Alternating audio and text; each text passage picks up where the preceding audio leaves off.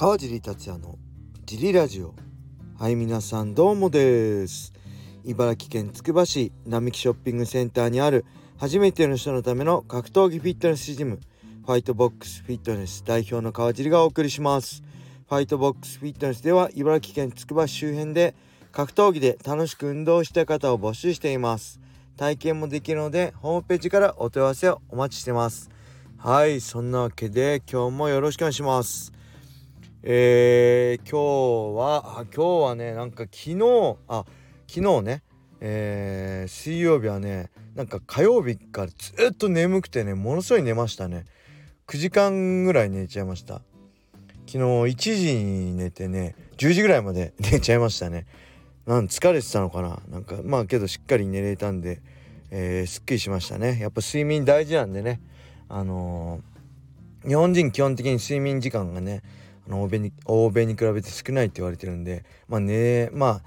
こう寝だめとかねあんま意味ないって言われるんですけどまあ疲れてる疲れてる時はしっかり寝るべきですよね。はい。あとは何かあったかな。えっ、ー、とね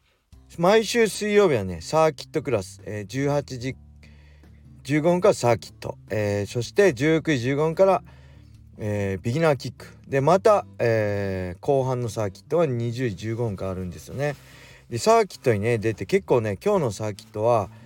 えー、久々にやったんですけど空気椅子やりましたね。あんまり普段空気椅子ってメニューに入れないんですけど空気椅子やったりえー、っとねあとボックスジャンプ。ボックスジャンプもやったりしたんで結構下半身いじめたんですけど、えー、会員さんがね学校の先生の会員さんいるんですけど、えー、本日ね今日遠足だっていう言うんで結構遠足で歩いたりするっていうんで大丈夫なのかな。結構追い込んで間違いなく筋肉痛になってると思うんで、えー、ちょっと心配ですね。はいそんな感じでしょうか。えー、レター行きましょう。レターが結構溜まってるんでね本当ありがとうございます。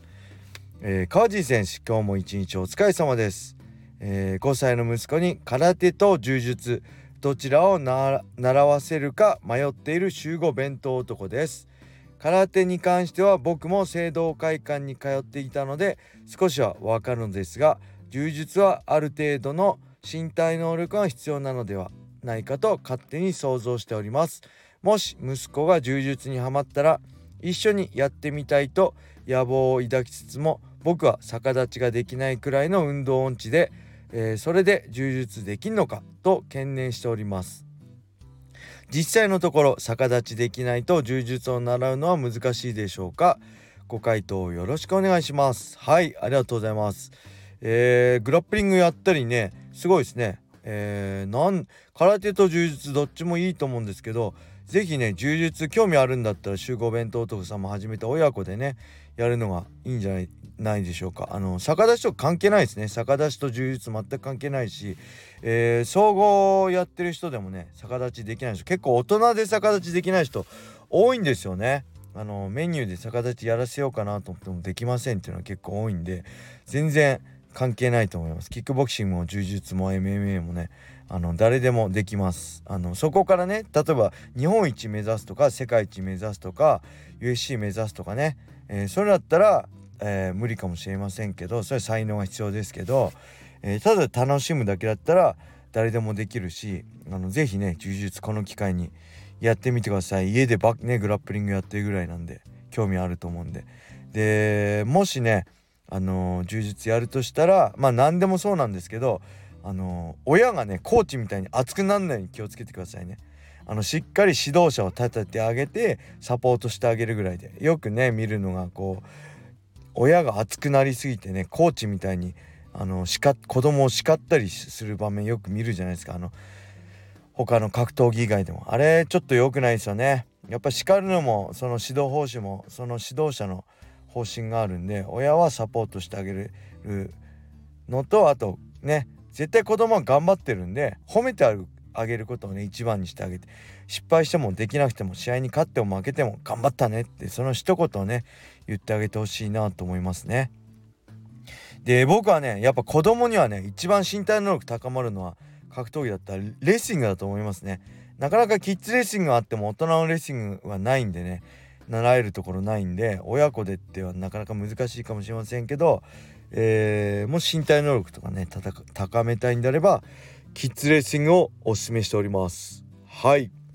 それではもう一ついきましょう。これギフト付きレーターですね、えー、ありがとうございます。川地さんお疲れ様です。ラジオネーム DJ サマーです、えー、平達郎選手がついに USC デビューしました。カンデラリオ選手に3ラウンド判定勝ち。とりあえず日本の思想が司法が無事に世界制覇に向けてスタートを切りました。それにしてもこのところ1ラウンド勝ちが多く圧勝していましたが USC は甘くないですね。カンデラリカンデラリオはバック捉えてからの対処がうまかったですね。減量失敗しているような感じでしたが試合はそれなりにやるので驚きました。平達郎選手頑張れ。それでは、えー、感想レ本日は感想レターでした。まったねはいありがとうございます。DJ 体験好きな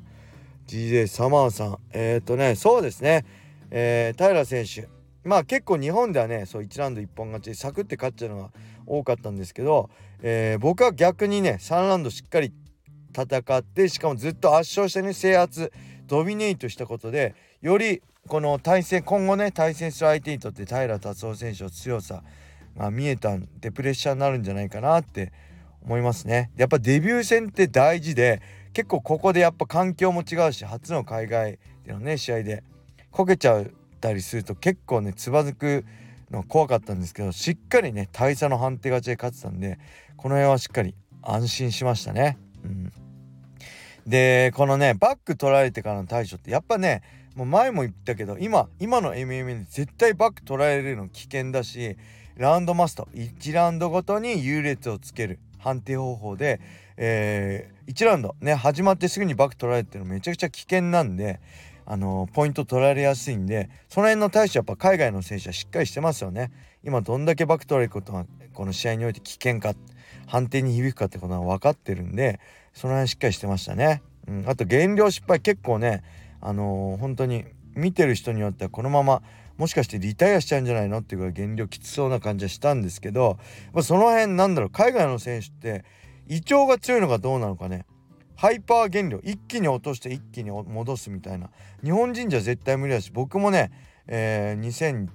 2009年とかねそれ試したことあるんですけどやめましたね。ものすごい体調悪くなったんでハイパーリカバリーとかね。なんで僕はちゃんと計画通りに体重を落として、ま、落とすようにしましたけどその2010年からね。はい。ね、海外の選手はねライト級70キロの選手でも90キロからね20キロ落としてとか、えー、あれですよね。結構多いんでバンタム級のね UFC チャンピオンも61やっても普段7 5 6キロありますもんね。1 5 6キロオーバー普通でそこから落としてくるのは当たり前の世界なんで多分胃腸が強いんでしょうね。はい。日本人は絶対あのー、真似しない方がいいですね。はい。えー、あとはもう一個いきましょう。あこれもギフト付きレターです。ギフト付きレターねすごい嬉しいです。あのー、ありがとうございます。これ頑張る糧になります。えー、カージーさんこんにちは。